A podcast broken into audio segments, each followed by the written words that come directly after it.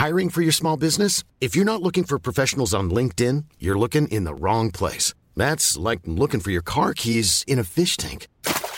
LinkedIn helps you hire professionals you can't find anywhere else, even those who aren't actively searching for a new job but might be open to the perfect role. In a given month, over 70% of LinkedIn users don't even visit other leading job sites. So start looking in the right place. With LinkedIn, you can hire professionals like a professional. Post your free job on linkedin.com slash people today. Internet. Internet. Internet Salut, c'est Thomas Rozek. Vous connaissez Jacqueline Moreau?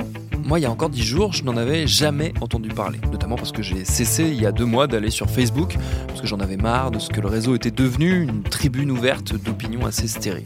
C'est pourtant précisément sur Facebook que Jacqueline est devenue un symbole, celui des Gilets jaunes, ce mouvement dont on comprend assez mal les contours, qui a démarré sur le net, poussé notamment par une vidéo virale vue 6 millions de fois et signée Jacqueline. Mais qu'est-ce que vous faites du pognon? À part changer la vaisselle de l'Elysée ou vous faire construire des piscines On se demande. Et on a beau fuir les réseaux, ils vous rattrapent quand même, parce que forte de son succès numérique, Jacqueline a débarqué partout, à la télé, à la radio, interviewée, débattant avec des députés, interagissant avec des ministres. Alors outre ma totale sensation de basculement dans la quatrième dimension, je m'interroge. Est-ce que les zinzins d'Internet ont pris le pouvoir? Parce qu'il n'y a pas que Jacqueline, on en a vu d'autres surgir et disparaître aussi sec, à tel point qu'on en oublie leur nom. Mais alors, est-ce qu'on en est arrivé à un point du débat public où toutes les paroles, aussi farfelues soient-elles, se valent? Pourquoi nos élus s'empressent de les ériger en interlocuteurs crédibles Qu'est-ce que ça nous dit du chemin que prend notre société? Ce sera notre épisode du jour. Bienvenue dans Programme B. Et dans le prolongement de cette réflexion, j'ai immédiatement pensé à ce qui était arrivé à un confrère journaliste, Samuel Laurent, des décodeurs du journal Le Monde, fin connaisseur des réseaux sociaux, mais lui-même en pause désormais d'une autre plateforme, Twitter. J'ai rendez-vous avec euh, Samuel Laurent. Ah, c'était 11h30 qu'on avait dit Je suis allé le voir dans les locaux du Monde à Paris pour qu'il nous raconte ce qui l'a poussé à prendre ses distances et surtout comment il percevait cette recomposition du débat public dans notre pays. J'ai une longue, longue, longue carrière et une longue expérience des réseaux sociaux. Euh, et là, j'en suis euh, en pause. Hein. J'ai pas encore dit que j'allais euh, définitivement arrêter euh, à tout jamais, euh, mais parce que j'estime que c'est plus possible en fait, euh, parce que ça faisait un moment que ça me creusait, euh, que ça me trottait par la tête. hein. Grosso modo, ça fait euh, depuis, euh, depuis la présidentielle, je dirais, où c'est vraiment devenu, ça a atteint un stade où c'est vraiment devenu une souffrance et un problème. Euh, qui affecte jusqu'à ma vie personnelle quoi voilà. Ça faisait un moment que je voulais arrêter et puis là la goutte d'eau ça a été une série de trucs euh, de rafales de harcèlement en fait venus d'une part de militants La République en marche une première semaine. À la fin de cette semaine j'ai dit bon j'en ai marre je fais une pause. Sauf que pas de bol sans même être sur les réseaux sociaux je me suis quand même repris une deuxième shitstorm hein, c'est comme ça qu'on appelle ça dans le tempête de caca littéralement. Qu'on appelle ça dans le dans le beau langage des réseaux sociaux suite à un papier sur euh, un rappeur inconnu qui avait écrit une chanson provoque qui est devenu mais justement c'est au cœur du sujet qui est devenu par la magie de l'indignation collective euh, d'internet et de Twitter particulièrement un truc hyper connu de la France entière ce qui était précisément le but de l'opération j'ai écrit ça ça a beaucoup énervé les mêmes gens qui euh, justement participaient à cette indignation généralisée je pense ce qui est un autre problème c'est que souvent quand vous dites aux gens qu'ils s'indignent comme des fous en rond ça les énerve encore plus euh, bref, et du coup, là, ça a été carrément menace de mort sur moi, sur ma famille, des trucs assez très très violents. Donc là, j'ai. J'ai entrepris de porter plainte et là pour le coup je fais une vraie pause et par ailleurs une pause euh, c'est aussi pour moi me... en fait finalement ça fait 10 ans que je suis la tête dans ce machin. Euh, et là c'est la première fois ça m'était jamais arrivé en 10 ans ça fait 5 semaines je crois que j'ai pas fait de tweet. Euh, et c'est assez intéressant finalement le- les enseignements aussi qu'on en tire d'en sortir un peu. C'est vraiment devenu un endroit central de la vie collective qu'on le veuille ou non euh, c'est devenu avec Trump, avec d'autres, un endroit où se joue une grosse partie de la vie politique française, un endroit où se joue aujourd'hui une partie des mobilisations, des contestations. Les Gilets jaunes, c'est vraiment une mobilisation de cette époque-là, au sens où elle est décentralisée, on a beaucoup de mal à comprendre, c'est très spontané. Euh, et c'est vrai que c'est devenu du coup un espace d'autant plus irrespirable pour les journalistes qu'ils en sont l'enjeu central en tant que tel. C'est-à-dire que la moitié du temps, ils vous conspuent, mais violemment dans des termes extrêmement durs. L'autre moitié, ils viennent vous chercher en pleurant parce qu'il faut que vous parliez du dernier truc. Quoi. Mais à chaque fois, vous êtes l'enjeu en fait. Le média est l'enjeu. Vous avez mentionné le, le mouvement des Gilets jaunes, ça nous ramène au, au cœur de notre sujet. Qu'est-ce que ça vous inspire, l'émergence, euh, pour pas dire l'irruption dans le débat public, de personnalités comme Jacqueline Moreau, qui a été érigée en porte-parole, en symbole un peu de, de, ce, de, ce- mouvement, et qui prend une place délirante dans la discussion publique, à tel point que des membres du gouvernement lui répondent quasiment en direct Ça, c'est l'autre aspect assez fascinant. Alors, bon, le fait que des inconnus émergent à l'issue de mobilisations spontanées, c'est pour le coup pas vraiment une nouveauté médiatique, parce qu'en fait, même en 95, il y avait eu un peu des, gens un peu autoproclamés chefs de la mobilisation. Le fait qu'il y ait ces mobilisations plus spontanées, c'est sûr que ça a un lien avec les réseaux sociaux. C'est une évidence que là, c'est Facebook qui les aide énormément à s'organiser. Euh, et du coup, ça chasse les appareils traditionnels, ce qui est effectivement très déroutant pour eux. Ce qu'on voit aussi, c'est qu'on voit bien que euh, à gauche comme à droite, je veux dire, des, des insoumis au FN, on peine un peu à savoir quoi faire avec ces mouvements-là. Voir en cours derrière. Voir en cours derrière. Après, ce qui est vachement intéressant, c'est qu'effectivement, la nouveauté, c'est peut-être ces, ministres qui se mettent à répondre sur Twitter en direct aux gens. Euh, qui est un truc que moi, je pensais pas possible au sens où je pensais qu'ils auraient appris à éviter cet écueil-là de l'expérience qu'on peut qu'ont pu avoir d'autres utilisateurs euh, comme nous. Nous, journalistes, ça fait bien longtemps qu'on a arrêté de répondre à tout le monde parce que sinon, on serait tous devenus fous. Euh, moi, je l'ai beaucoup fait longtemps, je l'ai même porté, je l'ai revendiqué. Et puis à un moment donné, je me suis rendu compte que c'était de la folie, que c'était pas mon travail et que de toute façon, ça ne fonctionnait pas, que c'était épuisant pour rien. Donc je suis assez étonné qu'ils repartent sur des choses comme ça. Mais est-ce que ça veut dire que toutes les paroles se valent désormais? Est-ce qu'on a, on a un peu aboli ce qui était l'échelle traditionnelle de, la, prise de parole avec les experts, les sachants, les élus? Et euh, à côté les anonymes. Est-ce que maintenant tout, le monde tout ça se rééquilibre plus ou moins? Bah, J'ai envie de dire que ça fait un petit moment que de toute façon, en dehors de la, des réseaux sociaux, euh, les télés d'infos en continu ont bien réhabilité la figure de la grande gueule qui connaît rien mais qui a des trucs à dire quand même. Euh, le, les experts et sachants, malheureusement, on les voit moins qu'avant à la télé. Je pense que c'est, on a beaucoup regretté leur présence à une époque dans les années 90. Je suis pas sûr que ce qu'on a mis en place, enfin je sais pas si je préfère pas un expert un peu relou à Eric Zemmour. Mais, mais je pense qu'après sur le, sur le fait qu'effectivement Twitter horizontalise la parole, c'est une vérité. Ce qui est terrifiant, c'est pas tant à ce niveau-là, c'est qu'au niveau individuel, vous allez voir des gens qui sont des, euh, je sais pas, un chercheur spécialiste d'un domaine qui va faire un tweet ou un, fil de tweets, et vous allez avoir euh, Toto42 qui va lui dire, mais non, n'importe quoi, euh, parce que mon beau-frère, machin, et qui, qui, le pense. C'est ça qui est effrayant. C'est-à-dire que c'est plus que la, c'est l'horizontalisation et c'est la disparition de la prescription. C'est-à-dire, je m'estime légitime à parler d'un sujet, mais pourquoi? Parce qu'aussi Twitter favorise une dimension morale et finalement tout le monde est compétent pour avoir une morale ou alors ça va être des, euh, querelles picrocolines. On voit aussi beaucoup s'ériger sur Twitter des espèces de de gens qui sont pas vraiment, enfin, des espèces de multi-experts dont on sait pas trop d'où ils sortent, qui en fait parlent d'un camp souvent, mais qui du coup se permettent d'aller. Euh, l'autre jour, j'en ai vu un, c'était génial, c'était euh, qui nous répondait Ah, mais de toute façon, là, vous utilisez l'INSEE, mais l'INSEE, c'est de la merde, ils disent n'importe quoi. Enfin, quand même, quoi, c'est l'INSEE. Bon. Et cette disparition de la prescription des sources au profit de moi, je sais, moi, je sais mieux que vous, de toute façon. Euh, et puis finalement, c'est l'autre problème, c'est qu'il y a une horizontalisation qui est aussi, moi, journaliste, je descends dans l'arène à répondre aux gens, donc quelque part, bah, je suis un tweeto lambda parmi les tweetos lambda, et pourquoi ma parole à moi, elle vaudrait plus que Toto 42, quoi. Twitter, c'est aussi un réseau qui vous amène à côtoyer des gens que vous ne côtoiriez pas normalement. Et moi, je vois, et c'est un truc qui me frappe de plus en plus, des gens s'énerver, par exemple, sur un tweet d'adolescent vous dites mais c'est un adolescent de 15 ans qui fait un tweet pour provoquer parce qu'il est en pleine adolescence bête et il y a un monsieur de 35 ans avec un doctorat en sociologie qui va aller lui faire un trade pour lui répondre très sérieusement. Et tout ça est un peu absurde. Qu'on ne peut pas comprendre Twitter tant qu'on ne comprend pas la notion d'économie de l'attention. L'économie de l'attention, c'est le fait que finalement euh, sur Twitter, ce qui compte c'est l'engagement, c'est le fait d'obtenir des engagements, des partages, etc. Donc c'est euh, et, ça fonctionne à l'inverse, c'est-à-dire que les médias depuis très longtemps sont beaucoup trop branchés sur Twitter, ça c'est certain, les journalistes, et du coup vont aller euh, accorder une, une importance des fois un peu délirante à ce qui s'y passe. Donc du coup, on va aussi utiliser le buzz quelque part de Twitter comme un critère hmm. de ah bah ça buzz sur Twitter, donc c'est important, donc il faut que j'en parle. Et ça, ça devient complètement tordu parce qu'en plus, on en arrive à un stade où, en termes d'échelle, euh, il faut, euh, le journalisme avait euh, souvent un truc assez cynique du mort kilomètre, de dire un mort à Paris vaut 10 morts en province qui valent 100 morts à l'étranger. Je pense qu'on pourrait presque le faire au niveau des réseaux sociaux, c'est-à-dire euh, un tweet qui fait 1000 retweets, il vaut un post Facebook qui fait 100 000 partages, qui vaut une vidéo YouTube qui fait un million de, de vues. Nous, on est trop sur Twitter, du coup, on surreprésente ce réseau-là. Il y en a d'autres sur lesquels on est beaucoup moins, qu'on ne voit pas. Euh, ou qu'on raconte beaucoup moins. Euh, et de facto, on accorde une place assez délirante à ce réseau-là. Et quand on est sur ces réseaux, on se rend bien compte qu'on n'est pas harcelé en permanence par des jeunes lycéens. On est harcelé par des gens âgés. Euh, par des gens parfois très âgés, pas très âgés, par des gens, et moi je pense vraiment qu'il y a un truc qu'on n'a jamais étudié, je suis convaincu qu'il y aurait une belle étude de sociaux à faire par là, par l'appropriation des outils sociaux par une génération senior, c'est-à-dire de gens qui ont plus 50, 70 ans aujourd'hui, euh, et qui sont des gens des fois à la retraite par exemple, donc qui ont plus de temps, encore une fois l'économie de l'attention, j'ai plus de temps pour euh, militer, donc forcément je vais, obtenir plus d'engagement. j'ai tendance à trouver aussi que sans doute les jeunes ont plus de connaissances et de codes de ces réseaux sociaux que peuvent en avoir des gens d'une soixantaine d'années qui finalement viennent d'une autre culture qui est celle de l'écrit imprimé, euh, qui arrivent avec ces réflexes-là et qui parfois ont beaucoup de mal, on le voit, à euh, comprendre en fait les outils sociaux et qui en font des choses, euh, notamment en matière de désinformation, qui est un peu mon autre petit hobby. On voit bien que ces gens-là, souvent, ils n'ont pas la grammaire d'être capables de se rendre compte que c'est pas parce que ça a l'air sérieux avec un titre, un chapeau et des intertitres que c'est sérieux. et qui sont encore dans cette culture de c'est écrit, ça ressemble à un article, donc ça doit être sérieux. Et après, l'autre problème, c'est que même si demain matin, tous les médias, tous les journalistes à carte de presse se réunissaient dans un grand amphi pour euh, enfin euh, combler ce fantasme de plein de gens que les journalistes parlent tous d'une même voix, euh, et qu'ils décidaient de règles collectives, je pense que ça ne changerait rien, parce qu'aujourd'hui, on n'est plus qu'un élément parmi plein d'autres dans l'information. C'est surtout ça qu'il faut qu'on réapprenne peut-être. C'est à comprendre qu'aujourd'hui, on est une voix parmi d'autres, et de plus en plus une voix finalement équivalente à d'autres. Est-ce que c'est un bon ou mauvais signe pour l'état de notre débat public collectif?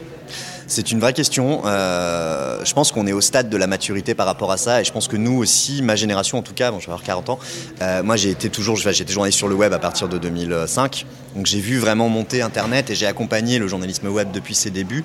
Je pense qu'il y a pas mal de questions qu'on peut se poser, notamment sur l'approche très utopiste qu'on a pu en avoir à un moment donné, à euh, en fait défendre systématiquement les réseaux sociaux, etc., comme étant quelque chose d'intrinsèquement bien, sans jamais se poser la question de la modération des débats, etc. Et qu'en fait, c'est un peu, voilà, c'est un peu nous aussi qui avons contribué à créer cette espèce de, euh, mastodonte, de monstre, de ce qu'on veut, euh, que sont les réseaux sociaux aujourd'hui. Est-ce qu'ils apportent du plus ou du moins? C'est une vraie question. Finalement, est-ce que les gilets jaunes, c'est pas quelque part, on peut le saluer comme étant une auto-organisation populaire permise en partie par des outils technologiques? On peut aussi se dire, mais du coup, c'est pas encadré, ça part dans tous les sens. Voilà, je pense qu'il y a du bon et du mauvais dans chaque chose. Je pense surtout que ça nous échappe. Alors certes, tout ça nous dépasse, mais tout de même, on va pas subir sans au moins essayer de comprendre. Et comme souvent dans ces cas-là, le mieux c'est de se tourner vers ceux qui scrutent et analysent la façon dont se comporte l'opinion. C'est ce que fait par exemple Romain Badoir, il est chercheur et enseignant en sciences de l'information et de la communication à l'université Paris 2. Il travaille précisément sur ces questions des mouvements d'opinion à l'heure d'Internet. On l'a donc invité à venir nous voir et je lui ai demandé tout simplement à quoi ressemble le débat public en 2018. Alors le débat public euh, en France en 2018, c'est un débat public public qui est euh, très tendu, euh, qui est très tendu, mais qui est aussi très ouvert. C'est-à-dire que aujourd'hui, on, critique beaucoup le rôle que joue Internet dans le débat public. Mais il faut bien voir que les, mécanismes un peu négatifs qui se mettent en place aujourd'hui, de, cyberharcèlement, euh, de brutalisation du débat, sont la, face sombre de, de quelque chose positif qu'a apporté Internet, qui est d'ouvrir le débat public à un grand nombre de citoyens. Après, ce qu'on n'avait pas vu venir, ce que nous révèle aussi ce débat public sur Internet, c'est que la société est très diverse et que euh, les gens ont quand même des, façons de voir le monde, euh, des manières de voir, des valeurs, des grilles de lecture des événements qui sont très très différentes et même parfois des, des modes de rationalité différentes, des manières de penser très différentes. Et du coup, ce que nous révèle le débat public sur Internet, c'est vraiment une confrontation de ces manières de voir et cette confrontation, elle est parfois, elle est parfois très violente. Mais est-ce qu'il n'y a pas un risque derrière tout ça, euh, en justement en laissant euh, la place à à peu près tous les courants de pensée ou tous les, types de rationalité, comme mmh. vous le disiez? Est-ce qu'il n'y a pas un risque de dévaluer du coup la qualité du débat public en mettant tout un peu sur le même plan, c'est-à-dire euh, les gens qui balancent des théories du complot ou des faits euh, non étayés, ce qu'on appelle les fake news maintenant, et ce qui était jusque-là des paroles d'autorité, c'est-à-dire des élus, des journalistes, des chercheurs. Est-ce qu'il n'y a pas un risque justement de, dévaluation totale en mettant tout au même plan? Alors, est-ce qu'il y a un risque de dévaluation totale? Ça, je ne sais pas. En tout cas, euh, ce qui est sûr, c'est que dans, le, dans la, culture de débat qui a émergé sur Internet, effectivement, il y a cette idée que tous les individus sont légitimes pour prendre la parole et se retrouvent techniquement au même niveau, puisqu'il suffit d'avoir accès au réseau pour pouvoir prendre part au débat. Euh, et donc, effectivement, les profs et les élèves, les médecins, les patients, tout le monde se retrouve au, même niveau dans le, dans le, débat et euh, dispose des mêmes capacités de, de, prendre, part, euh, de prendre part au dialogue. La, la culture politique d'Internet, c'est vraiment de dire toutes les paroles méritent d'être entendues, c'est pas forcément de dire euh, tout se vaut. Et euh, dans, un certain nombre de communautés en ligne, ou en tout cas dans la culture politique portée par les pionniers d'Internet, il y a cette confiance dans la régulation collective de la parole publique, c'est-à-dire qu'on considère notamment sur Wikipédia, dans les communautés du logiciel libre, mais dans beaucoup d'autres espaces de débat, que c'était la communauté elle-même de faire euh, la police, ou d'évaluer en tout cas elle-même la pertinence des différents arguments et on, considère qu'il n'y a pas de, parole d'autorité, en tout cas il n'y a pas d'individu qui par son statut doit pouvoir statuer sur qui a le droit de prendre la parole ou pas. Habituellement, cette culture de, la libre parole sur Internet, où tout le monde est légitime pour s'exprimer, était entrée vraiment en confrontation avec la culture des médias traditionnels, où on considérait que le rôle des journalistes, c'est d'être des gatekeepers, comme disent euh, les, Américains, c'est-à-dire des, portiers qui filtrent et qui décident de qui a le droit de prendre la parole sur un plateau. Et on se rend compte qu'en fait, euh, les, les cultures de débat dans les médias traditionnels et sur Internet, en fait, elles sont poreuses, elles s'interpénètrent et que, effectivement, euh, les journalistes suivent ce qui se passe sur les, sur les réseaux sociaux et vont, euh, dans leurs propres émissions, répercuter euh, aussi ce qu'ils peuvent voir émerger sur les réseaux sociaux. Alors, c'est c'est plutôt positif. En règle générale, il y a des cas particuliers où, effectivement, on va faire, on va mettre sur un pied d'égalité, on va offrir un même temps de parole à des individus qui n'ont pas la, la même pertinence dans leurs arguments ou la même légitimité à prendre la parole sur un, sur un certain sujet. Cela dit, à partir du moment où quelqu'un euh, euh, et est soutenu par euh, des dizaines, des centaines de milliers de personnes comme quelqu'un qui, qui, qui, représente ou en tout cas qui parle au nom d'un mouvement, il semble aussi assez logique quelque part que les journalistes essaient de, de, de l'interroger ou de relayer sa parole. Alors à ce stade de la discussion, nous arrivons à un point crucial la notion de parole d'autorité. C'est un sujet qui, à mon avis, viendra régulièrement sur la table d'un programme B parce qu'il est essentiel dans la vie des idées actuelles. Nous arrivons clairement à un point de cristallisation très violent où tout ce qui ressemble de près ou de loin à un discours émanant d'une autorité établie, intellectuelle, scientifique, politique, journalistique, doit faire face à une défiance très violente. D'où une autre interrogation. En ouvrant les micros à ces personnalités parfois peu crédibles, est-ce que nous n'alimentons pas cette méfiance? C'est ce que j'ai demandé justement à Romain Badoir.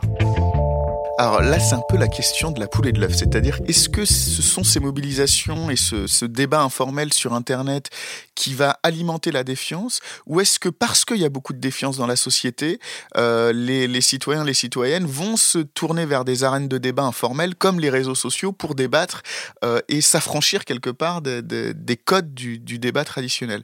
C'est un peu des deux. Moi, je pense que à la base, il y a quand même une défiance qui est très forte dans la société envers les institutions politiques, médiatiques, scientifiques ça, c'est clair et on le voit depuis, euh, depuis 10 ans, 15 ans. C'est un phénomène qui s'accentue euh, très euh, fortement. Et donc, effectivement, les arènes sur les réseaux sociaux sont des espaces dans lesquels les citoyens et les citoyennes vont s'affranchir de, de, ces codes. Et en même temps, à partir du moment où ça devient une arène légitime et, et première même aujourd'hui de débat, ça va nourrir une défiance.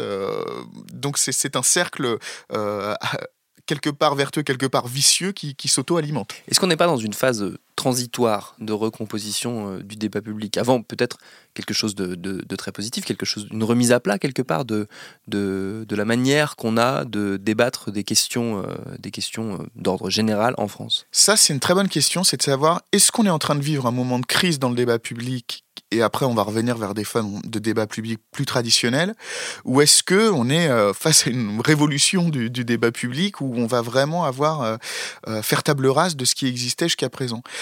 C'est difficile de répondre à cette question, mais on peut aussi très bien imaginer que le, le, côté informel de ce débat sur les réseaux sociaux, où on a aussi parfois tout et n'importe quoi qui se dit, avec aussi des informations malveillantes qui circulent, avec des fausses informations, avec des des, théories du complot, avec des discours de haine, etc., avec beaucoup de violence expressive, des modes de cyberharcèlement. On peut aussi imaginer que tout ça, euh, ça fatigue une partie importante de la population qui euh, se euh, retourne vers les, arènes traditionnelles de débat que sont les médias traditionnels. Et il y a, un, sociologue néerlandais qui parle de, refroidissement social pour exprimer le fait que depuis l'affaire Snowden et toutes ces questions autour des données personnelles, les individus participent moins sur Internet parce qu'ils ont peur d'être surveillés ou qu'on réutilise euh, leurs données euh, dans, un objectif commercial. on pourrait aussi imaginer que cette violence expressive dans le débat en ligne, elle crée aussi sa forme de refroidissement social, c'est-à-dire que les gens s'autocensurent, ne souhaitent plus prendre la parole parce que euh, ils ont peur des, réactions, ils ont peur aussi de, ce qu'on trouve, des, des, informations, de la qualité des informations qui leur sont proposées, et décident de fermer ces canaux-là et de se retourner vers des médias traditionnels. Et je pense qu'il y a beaucoup de personnes qui, qui sont dans le doute aujourd'hui par rapport à ça. Est-ce que les Internet ont pris le pouvoir? Non, les, zinzins d'Internet euh, n'ont pas pris le pouvoir. Ils, euh, ils bénéficient d'une tribune dont ils ne bénéficiaient pas auparavant, et donc ils ont aujourd'hui une, plus grande euh, visibilité. Mais même si certains profils sont un peu atypiques parmi ces, ces, gens qui se mobilisent, c'est quand même des gens qui doivent être pris au, sérieux. Et je ne sais pas si on peut vraiment parler de zinzin, parce que quelque part, même s'ils n'ont pas la légitimité traditionnelle qu'on pourrait attendre de, personnes qui sont à la tête de mobilisation, ils représentent euh, des individus euh, qui se mobilisent et donc à ce titre, euh, ils, ils méritent d'être écoutés. Bon, essayons, il est vrai, de rester positif. Peut-être bien que nous sortirons grandis intellectuellement de cette crise et que nous parviendrons à une société où le débat public, en ligne comme dans les médias, ne ressemble pas à une compétition de MMA verbale. Je vais tout de même attendre encore un peu avant de rallumer Facebook pour ma part, mais bon, vous faites comme vous voulez. Merci à Samuel Laurent et Romain Badoir pour leurs réponses. Si vous voulez poursuivre la réflexion, je vous invite à lire le livre que signe Romain Badoir aux éditions FYP, Le désenchantement de l'Internet, désinformation, rumeurs, propagande. C'est paru l'an dernier. Programme B, c'est un podcast de Binge Audio préparé par Lauren Bess, réalisé par Quentin Bresson. Abonnez-vous sur votre appli de podcast préféré pour ne manquer aucun de nos épisodes. Facebook, Twitter et consorts pour nous interpeller. Programme B at binge.audio pour nous écrire. Et à demain pour un nouvel épisode.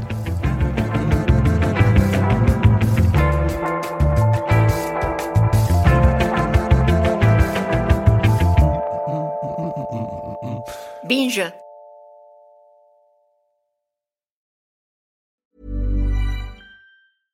Imagine the softest sheets you've ever felt. Now imagine them getting even softer over time. That's what you'll feel with Bowl and Branch's organic cotton sheets. In a recent customer survey, 96% replied that Bowl and Branch sheets get softer with every wash. Start getting your best night's sleep in these sheets that get softer and softer for years to come. Try their sheets with a 30-night guarantee. Plus, get 15% off your first order at bowlandbranch.com. Code BUTTERY. Exclusions apply. See site for details.